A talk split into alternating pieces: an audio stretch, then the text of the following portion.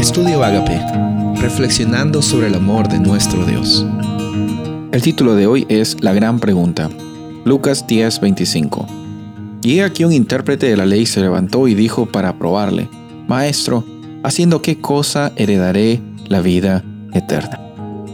Durante estos días vamos a estar viendo esta historia que comienza con un personaje eh, religioso acercándose hacia Jesús y haciéndole una pregunta que no tenía como propósito de simplemente saber la respuesta. Esta persona, como dice la Biblia, tenía como propósito entrampar a Jesús, ponerlo a prueba, saber si es que realmente Jesús sabía acerca de las escrituras. Muchas veces hay personas en este mundo que solo se, se interesan en tener debates religiosos por simplemente hecho de tener debates religiosos. No hay nada malo en tener algún tipo de discusión que, que esté basada en cómo es que personas interpretan la Biblia. No hay nada de malo en escudriñar las escrituras y, y leer y compartir pues algunos puntos de vista. Pero el propósito obviamente final no es tener simplemente un conocimiento académico. Este personaje estaba intentando entrampar a Jesús.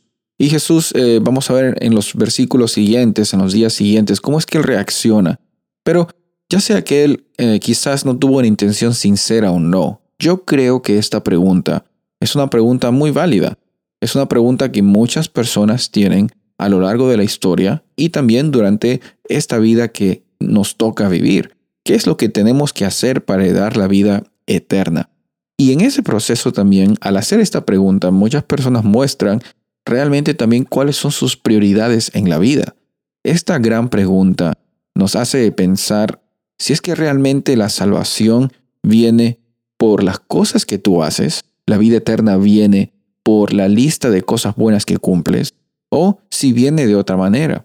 Vamos a ver que la Biblia es muy consistente en el acto de la salvación por una iniciativa divina. Vamos a ver que la Biblia también es muy consistente al decirnos que la salvación vino por la persona de Cristo Jesús.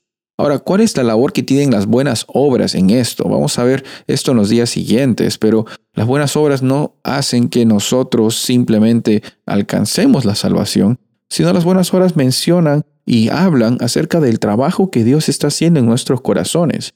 Así que si tú estás buscando encontrar un sentido a tu vida, no pienses que lo vas a lograr, vas a lograr la vida eterna al hacer cosas buenas y al no hacer cosas malas. No, la vida no es tan sencilla como eso y también eso tiene un beneficio. Dios quiere encontrarse contigo, más que simplemente por las cosas buenas que haces.